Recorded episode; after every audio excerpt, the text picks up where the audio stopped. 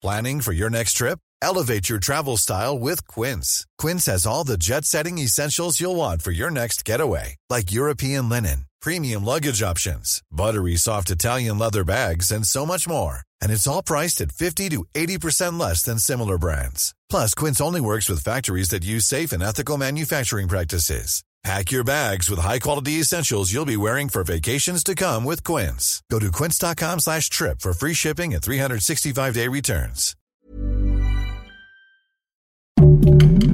Heraldo Podcast, un lugar para tus oídos. La carrera presidencial ya comenzó. A tres meses del gran día, nuestros candidatos no pierden tiempo. ¿Dónde y cuándo harán sus campañas? Aquí te lo contamos. Esto es Primera Plana de El Heraldo de México.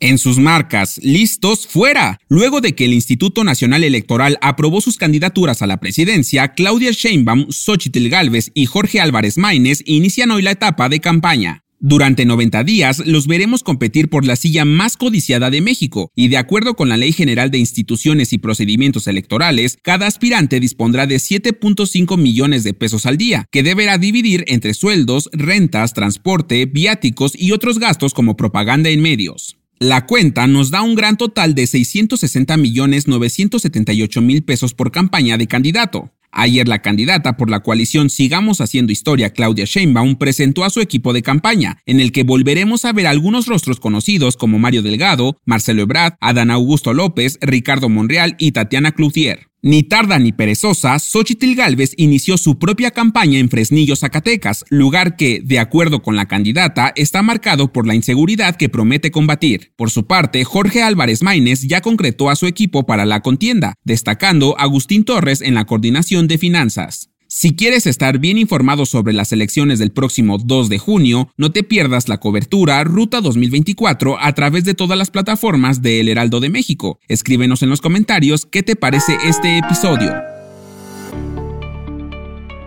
Este jueves, el presidente de Colombia, Gustavo Petro, suspendió la compra de armas fabricadas en Israel debido a los ataques y la muerte de cientos de personas en Gaza durante un operativo de reparto de ayuda humanitaria. El portavoz del Ministerio de Salud de Hamas aseguró que 104 personas murieron y más de 700 están heridas. Ante esto, el presidente Petro decidió romper toda relación comercial con el país, pues según comentó en su cuenta de X, se cometió un genocidio que recuerda al holocausto.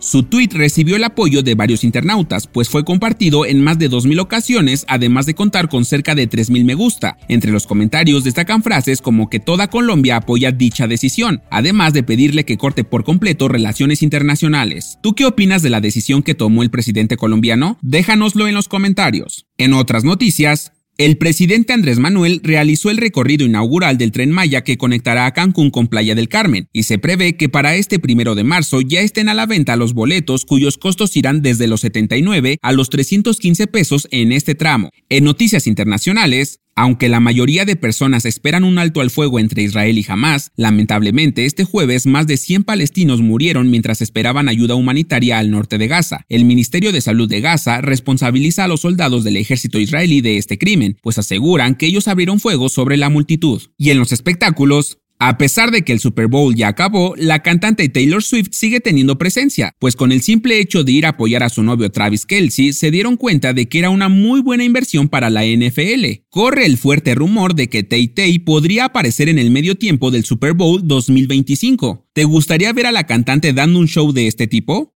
El dato que cambiará tu día. ¿Te ha pasado que al despertarte no recuerdas tu sueño con exactitud?